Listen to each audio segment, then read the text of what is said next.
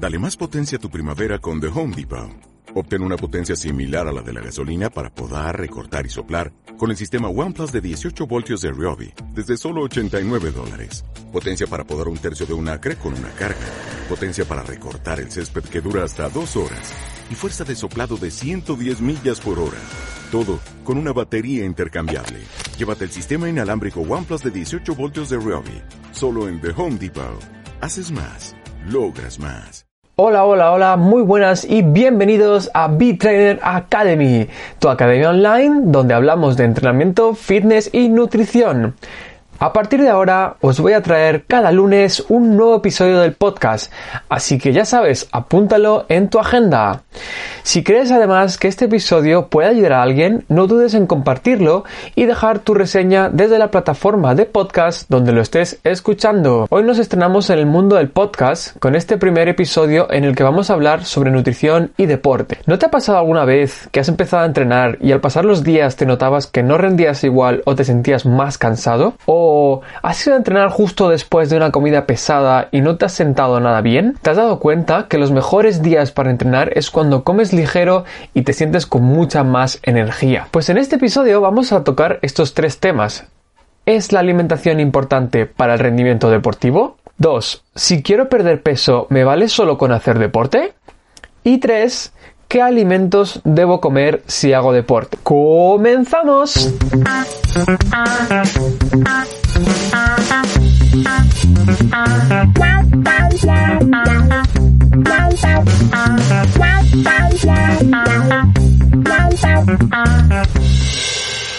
Muy bien, antes de empezar, déjame que te cuente la historia de Juan, a ver qué tal te suena, a ver si te sientes identificado o no. Bien, Juan se levanta a las 7 de la mañana. Desayuna un café con leche al que echa dos cucharadas de azúcar. Coge las tostadas de la tostadora y le unta mantequilla con mermelada de fresa, que es su favorita. Sale corriendo al trabajo. A media mañana le entra el gusanillo en el trabajo y va a ver qué encuentra en la máquina expendedora de la oficina. Y tras un breve instante, Juan elige una chocolatina y una bebida azucarada. Se lo toma tranquilamente. Pasa el tiempo y ya es la hora de comer, y Juan vuelve a sentir hambre. Baja a la cafetería del edificio donde trabaja, se encuentra que para comer hay filete de pollo con patatas fritas. Sin pensárselo, le pide al camarero que le traiga ese plato. Claro, este plato viene acompañado de pan blanco y una cerveza bien fresquita.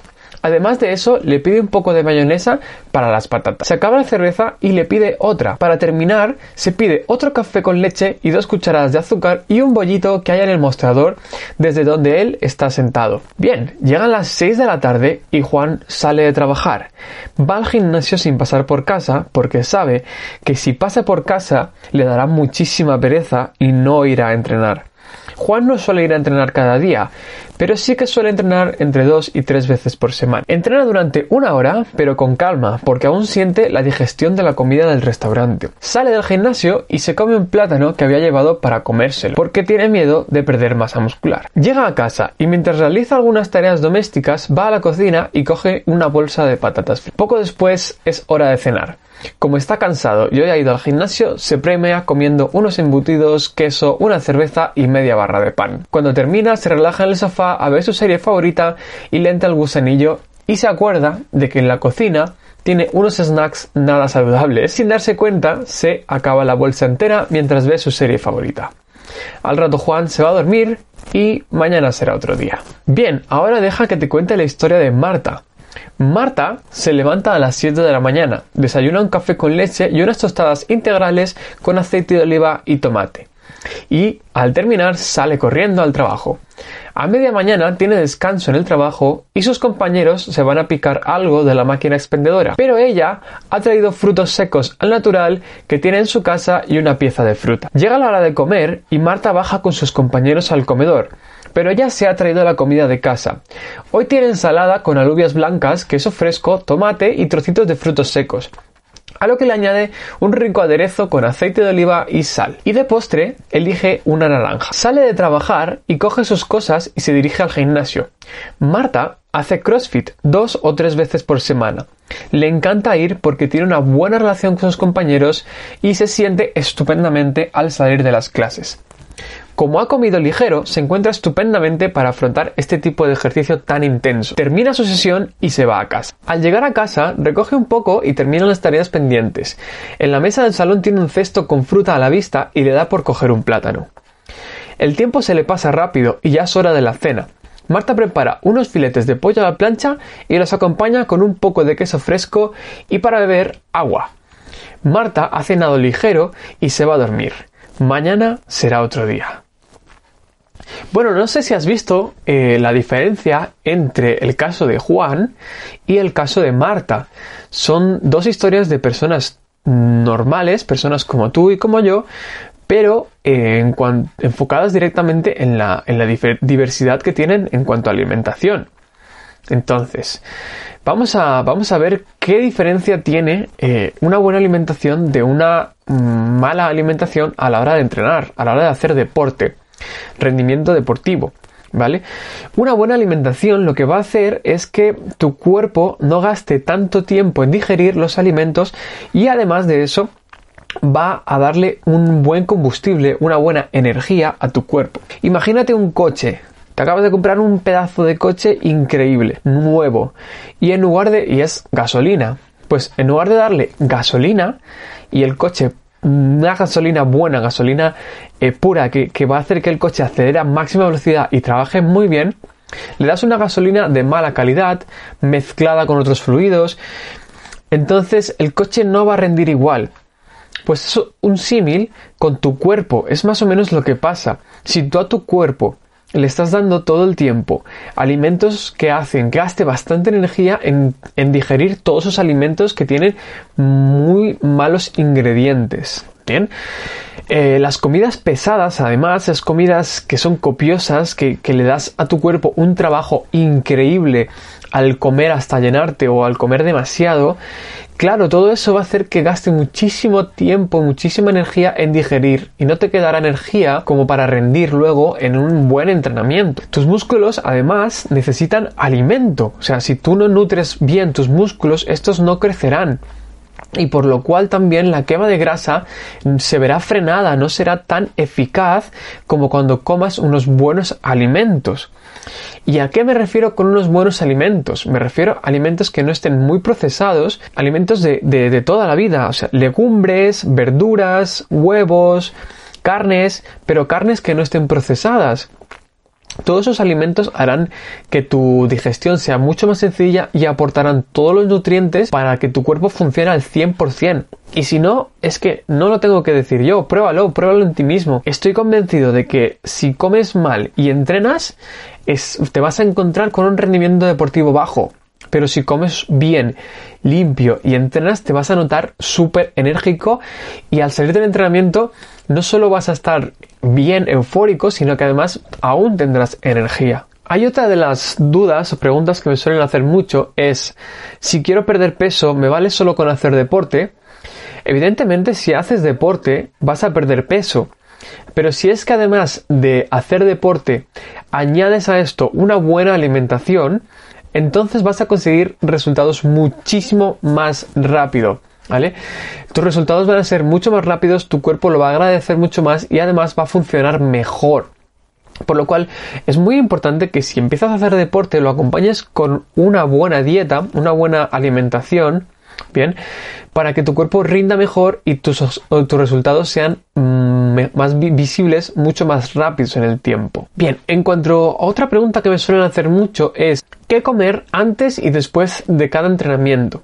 Bien, aquí lo importante es qué ingieres y cuándo lo ingieres, ¿vale?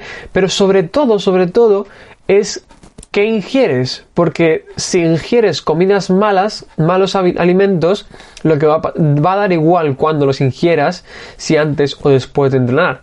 Lo importante es qué ingieres, qué es lo que llevas a tu cuerpo. Debes llevar una dieta que se ajuste a ti, pero tener en cuenta los alimentos elegidos. ¿Vale? O sea, tienes que tener en cuenta también, claro, evidentemente, tus horarios y, más o menos cómo te organizas, pero eh, debes tener también en cuenta que los alimentos que elijas deben ser los más frescos posibles. En cuanto a las funciones que tiene la alimentación en el ámbito del entrenamiento, son tres. La primera es que repara, repara los tejidos eh, dañados, aquello que, trabajas en el gimnasio, ¿vale? Repone, repone los depósitos que has estado gastando y rehidrata, ¿vale? también perdemos agua, y el cuerpo se tiene que rehidratar. Eh, una de las cosas que suelen preguntarme mucho es la cantidad de proteína. Bueno, la cantidad de proteína post entrenamiento suele rondar entre los 0,25 y 0,4 gramos por kilo de peso. Esto quiere decir que si una persona pesa 100 kilos, pues tiene que tomar en torno a 25-40 gramos de proteína post entrenamiento, ¿vale? No tiene que ser inmediatamente después de salir del gimnasio. ¿Vale? Porque puedes tomártelo unas horas después, no pasa nada. En cuanto a los hidratos de carbono, 1,2 eh, gramos por kilo de peso. En nuestra persona de 100 kilos deberá consumir 120 carbohidratos. Esto es en general puesto 100 kilos para que sea una cifra redonda. La alimentación es el único realmente, junto con el entrenamiento, claro, medio que dispones para cambiar tu cuerpo. Y es que además cuerpo solo tienes uno. Tu cuerpo realmente es tu casa. Si no cuidas tu casa, que es tu cuerpo, no vas a poder vivir en otro sitio. Es decir, tú puedes tener un chalet increíble, una casa enorme y todo, pero si no tienes salud, no lo vas a poder disfrutar. Entonces tu verdadera casa es tu cuerpo.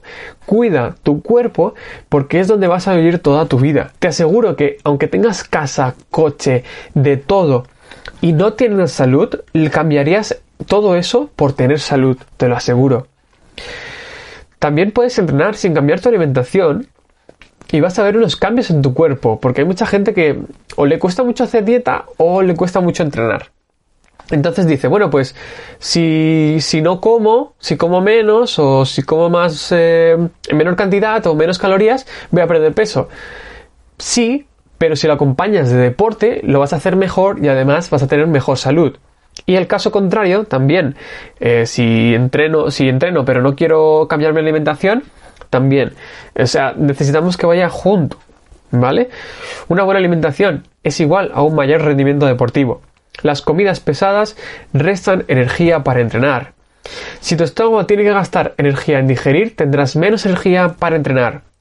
Tus músculos se desarrollan en menor medida si no les aportas los nutrientes necesarios. Y esto es todo lo que necesitas saber con respecto al deporte. Ahora me dices, em, ¿qué alimentos puedo tomar eh, para, para tener una buena alimentación? Pues todo lo que sea a base de legumbres, a base de verduras, a base de frutas y a base de carnes sin procesar. Evita todos estos alimentos que vienen ya preparados.